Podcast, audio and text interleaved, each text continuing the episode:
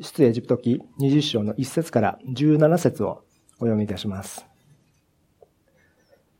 神はこれらすべての言葉を告げられた。私は主、あなたの神。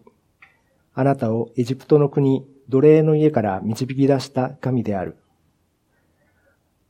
あなたには私を置いて他に神があってはならない。あなたはいかなる像も作ってはならない。上は天にあり、下は地にあり、また地の下の水の中にある。いかなるものの形も作ってはならない。あなたはそれらに向かってひれ伏したり、それらに仕えたりしてはならない。私は主、あなたの神。私は熱情の神である。私を否む者は、父祖の罪を子孫に三代、四代までも問うが、私を愛し、私の戒めを守る者には、幾千代にも及ぶ慈しみを与える。あなたの神、主の名をみだりに唱えてはならない。みだりにその名を唱える者を主は罰せずには置かれない。安息日を心に留め、これを性別せよ。六日の間働いて、何であれ、あなたの仕事をし、七日目はあなたの神、主の安息日であるから、いかなる仕事もしてはならない。あなたも息子も娘も、男女の奴隷も、家畜も、あなたの町の門の中に起立する人々も同様である。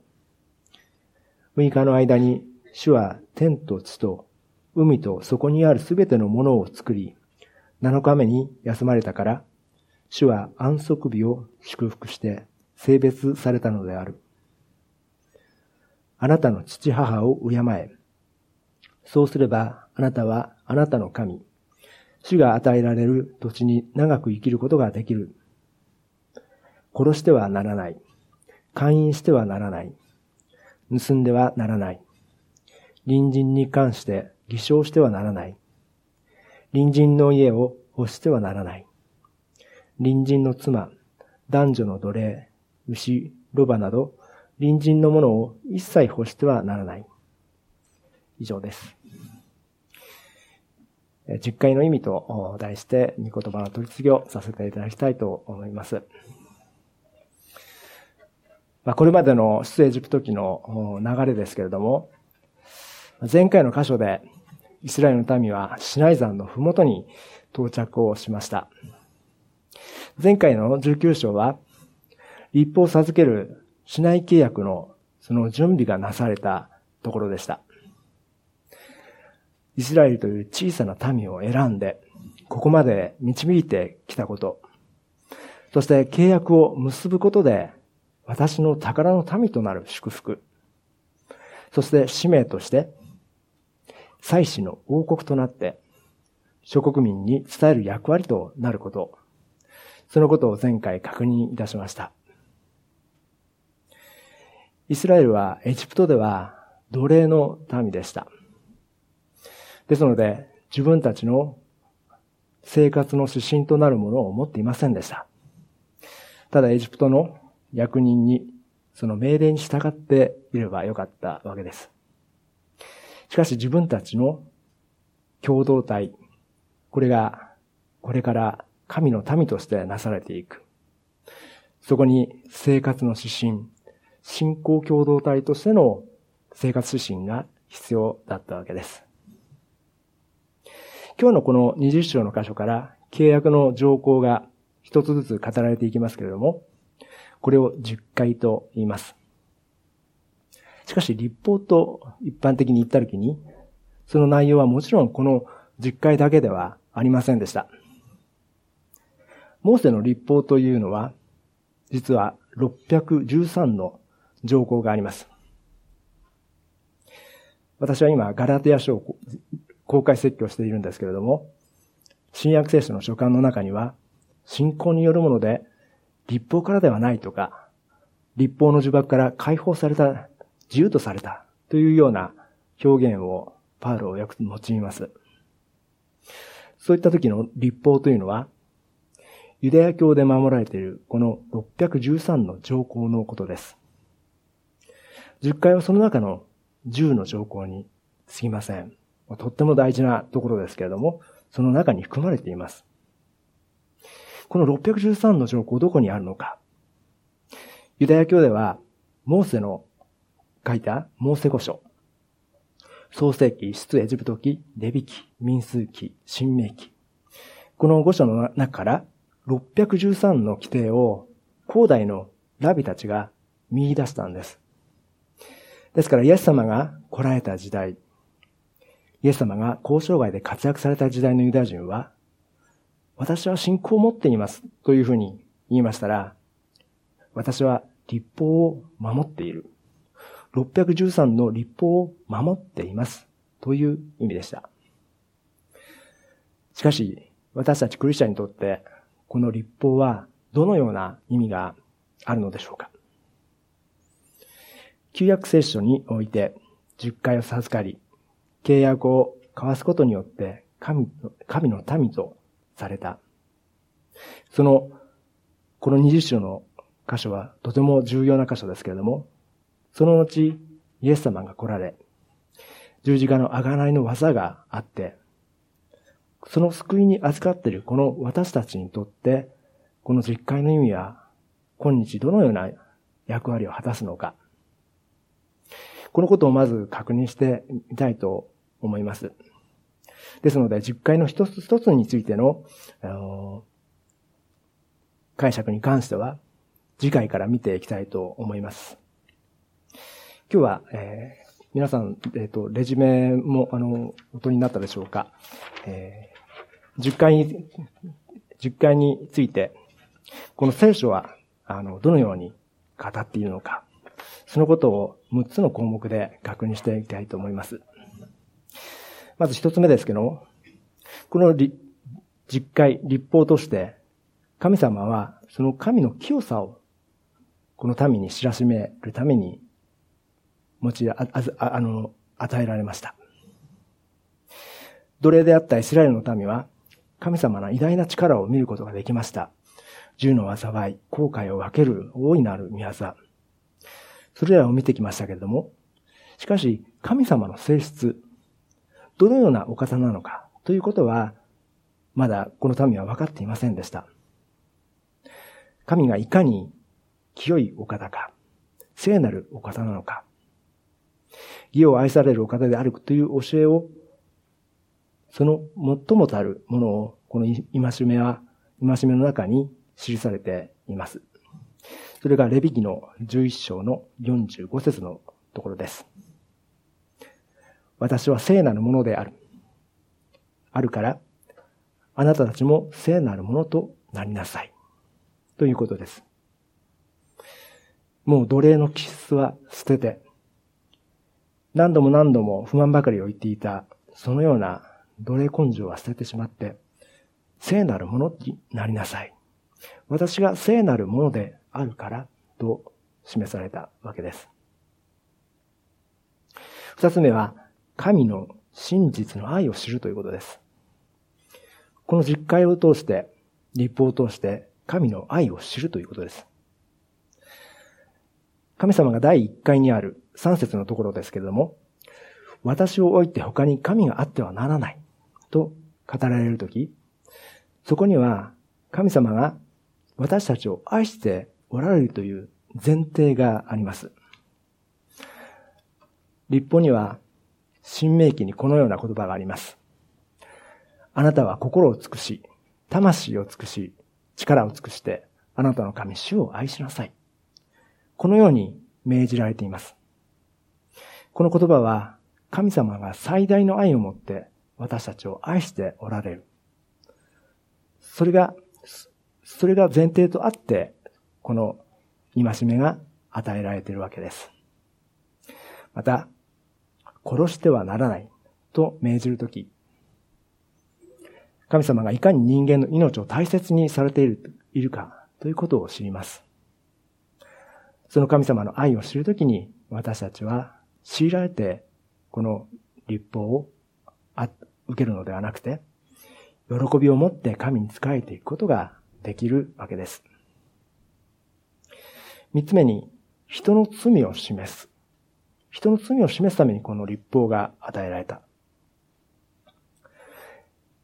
パウロはこのように言っています。ローマ書3章20節なぜなら立法を実行することによっては、誰一人神の前で義とされないからです。立法によっては罪の自覚しか生じないのです。とあります。これは、もともとパリザイ派であったパウルの実体験から出てくる言葉かと思います。613もある立法を守れる人は誰もいないわけですから、立法によって人は罪を示されるわけです。立法が悪いわけではありません。問題は人間の中にどのぐらい罪の性質があるか。そのことをこの立法が表して人の罪を示してくださるわけです。四つ目は人を信仰へと導く役割です。ガラテヤ書の3章の23節信仰が現れる前には、私たちは立法の差で監視され、その信仰が掲示されるようになるまで閉じ込められていました。こうして立法は私たちをキリストのもとへ導く養育係となったのです。私たちが信仰によって義とされるためです。と、パウロは語っています。この養育係というパウロの面白い表現ですけれども、家庭教師のようなものだったと思います。ローマの時代、せ生活、あの、豊かな家庭では、自分の家の子供に養育係を雇って教育をさせさせていたそうです。立法を養育係に例えて、養育係にある時期までは任せておけば、そのことを教えてくれるんだけども、その何を教えるかというと、キリストのもとへ行って、信仰によって救われなさいということを教えてくれる。立法を守ろうとしても、あるところで、もう立法ではとても、立法ではとてもではないけれども、救われないということを悟る時が来るわけです。最終的にはキリストに救いを求めるようになる。立法に、立法には、養育、養育係の役割があったというわけです。そして五つ目ですけども、この立法というのは、決して救いの手段ではないということを確認したいと思います。出エジプト記では、私たちが神の子として救われ救われた、そのプロセスのモデルでもあると思います。エジプトにいた時、奴隷の状態であったわけですけれども、これは私たちが救われる前の状態を表してもいるわけです。その奴隷の、奴隷に囚われていた私たちが一方的な恵みによって救われた。何か良いことをしたわけではありません。モーセの立法は、イスラエルの民がすでにエジプトから解放されている状態で契約が結ばれようとしています。イスラエルの民は神様の方から選ばれていたんです。もし立法が救いの手段だとするならば、立法をすべて守ったことによって選ばれていたはずです。アブラハムも同じでした。アブラハムは信仰によって義とされた。これは救いの普遍的な条件があります。創世記の15章の6節天を仰いで星を数えることができるなら数えてみるがよい。そして言われた。あなたの子孫はこのようになる。アブラハムは主を信じた。主はそれを彼の義と認められました。ですから、行いで救われるのではなくて、信仰によって義とされる信仰義人の原則がここにあります。立法のない時にアブラハムは救われました。神の恵みによって信仰による救いのみ。これが旧約、新約聖書、それが一貫して、一貫している救いの原則です。そしてその対象は神様でありますけれども、ただこの信じた内容というのは時代によって違うわけです。アブラハムの場合は自分の子孫が星の数ほど増えるという神様の言葉を信じました。新約の時代はメシアが私たちの罪のために死なれて復活したこと。そのことです。時代によって信じる内容は違いますけれども、神を信じる信仰によるものであって、行いによって救われるわけではない。この立法もそうである。このことは一貫した事実です。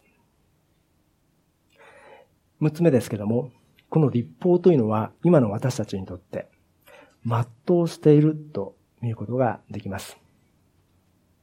イエス様はマタイの福音書で5章でこのようにおっしゃいました。私が来たのは立法や預言者を廃止するためだと思ってはならない。廃止するためではなく、完成するためであるとおっしゃいました。立法は神様が間違って与えてしまった不十分なものなどなどではありません。しかし立法では成し得なかったことをイエス様によって新しい立法に生きることができました。新しい立法というのは人を愛すること。パウロはそのことを次のように解釈して説明しています。ローマ書の13章の8節互いに愛し合うことの他は誰に対しても借りがあってはなりません。人を愛する者は立法を全うしているのです。勧誘するな、殺すな、盗むな、貪るな。その他どんな掟があっても、隣人を自分のように愛しなさいという言葉に要約されます。愛は隣人を、に悪を行いません。だから、愛は立法を全うするものです。とあります。この全うという言葉は、他に成し遂げたとか満たしたという言葉の過去形になっています。ですから、完了して任務を果たしたという意味になります。立法の役割は、イエス様の十字架の贖いによって終わったのであって、役割が終わったのであって、立法と十字架の贖いの両方が必要であるはずはないわけです。立法はもう守らなくていい。そこに囚われることはないということになります。パウロはもう一箇所、第二コリントの三章の六節で、神は私たちに新しい契約に使える資格、文字ではなく、霊に使える資格を与えてくださいました。文字は殺しますが、霊は生かします。とあります。新しい契約に使えるというのは、この私たちクリスチャンのことですけれども、文字というのは立法のことです。ですから信仰によってクリスチャンとなった私たちは、立法ではなくて精霊に使えるものとなりました。それでもクリスチャンになっなって救われたとしても、その後成長しなければ成長する必要はあるわけです。成果、栄果と続いていきます。しかし、成果も栄果も立法によってはなされない。しかし、例えば、ガラテヤの信徒への手紙にありますけども、このガラテヤの信徒たちは、信仰によってキリストを信じる信仰に入ったわけですけれども、立法を守れば成果が成し遂げられると思ったわけですね。信仰だけでは物足りない。もっと成長するために、立法が必要だと悪い教えを耳にしてそれを受け入れてしまった。パウロはそれは違うと断言したわけです。しかし伝統的にはキリスト教会は実会を倫理基準として大切なものとしてきました。ルターは次のような言葉を残しています。立法は回避されるべきではない。だが、十字架の神学がないなら、人は最も悪い仕方で最上のものを誤用するとあります。まあ、昔のユダヤ人はこれを誤用していたのかもということになるかと思います。また逆に言えば、十字架の神学が整っていれば、立法は有意義だということになります。とりわけ宗教改革の時代、ハイデルベルグ信仰問答や、私たちの原理をなすウェストミンスターの教理問答などには、などのカテキズムには、実会の解説が必ず記されています。礼拝の中で実会を告白する会教会も多くあったそうです。しかし今の日本の教会では、この実会を礼拝の中で用いているところは少ないようです。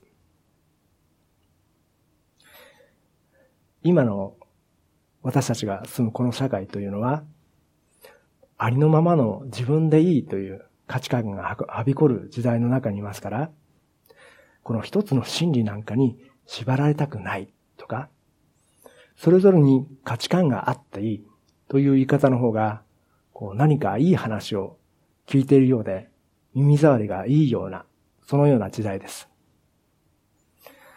もし、教会学校で、実会という厳しい戒律を教えているというふうに言ったら、まあ、子供も親御さんも何かに縛られると思ってしまって、もっとのびのびと育てたいとか、まあ、何か勘違いされて、教会を敬遠されてしまうかもしれません。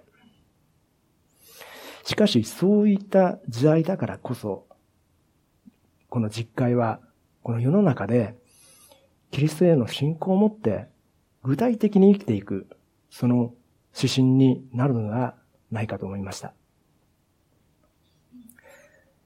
キリスト者学生学生会 KGK のですね、大島重則先生はこのように語っておっしゃっていました。実会が私たちに求めているものは、福音の生活化、信仰の生活化だと言いました。そして、出エジプト記20章に書かれている実会は、2枚の石の板と表現されていて、大きく2つの区分がある。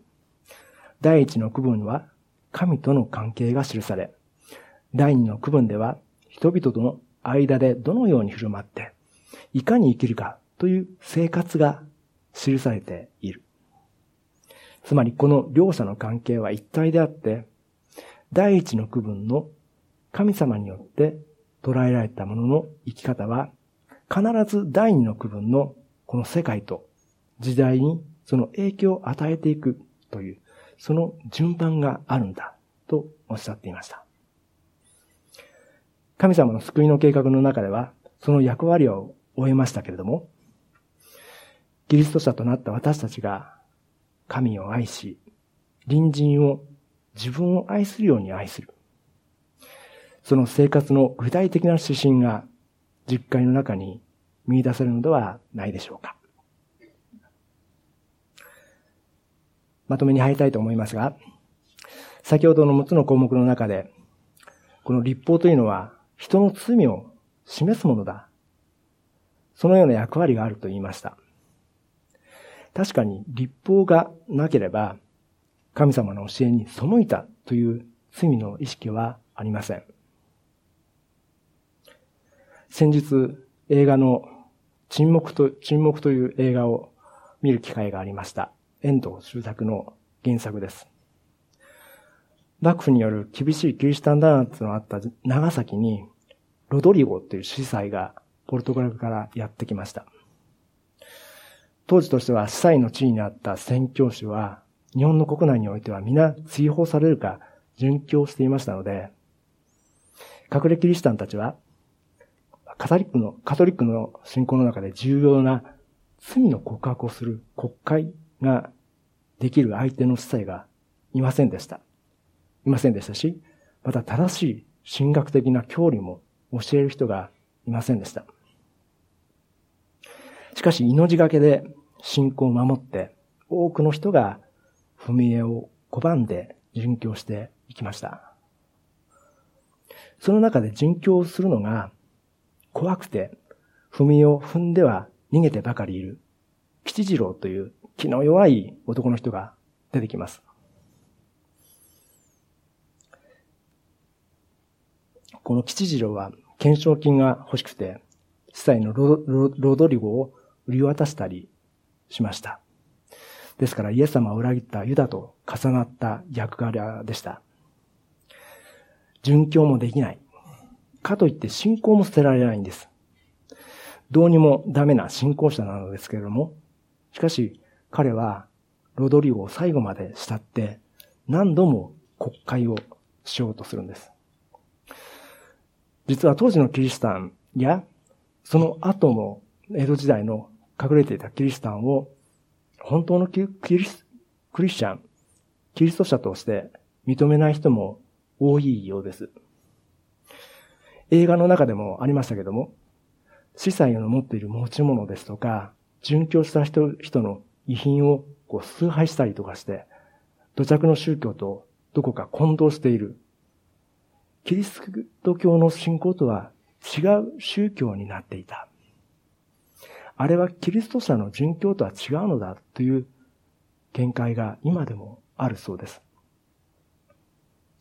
しかし誤解を恐れずにですね、言いますと、殉教もできずに逃げてきた吉次郎は何度もロドリオのところへ行って自分の罪を告白したがるんですね。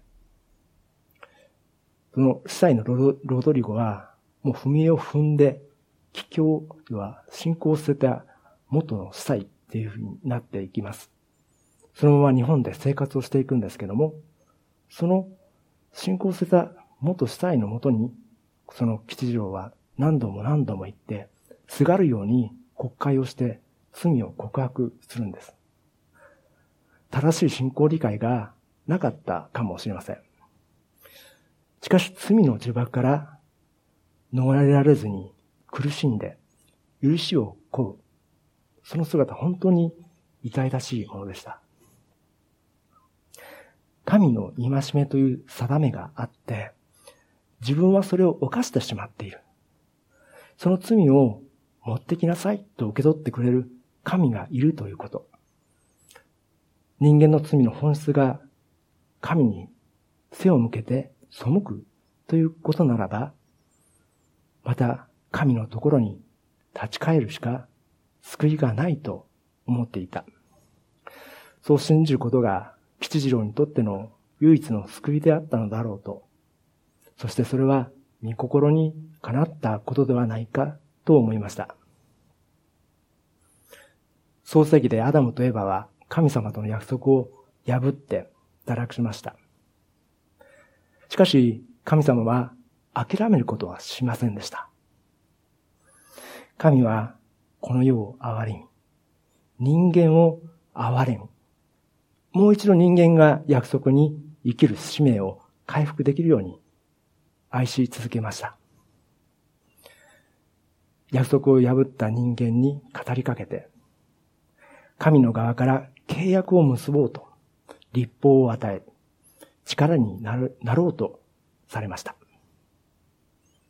人間は何度も何度も神の前から逃げて、信仰の弱さしか示せませんでしたが、それでも、御子をこの世に送り、十字架で死なれたのは、再び人間が人間であるという尊厳を回復させようとされた、その愛のあ現れです。そして実会は今一度神を愛するということを私たちに教えてくれる。その助けになるのではないでしょうか。では、お祈りいたします。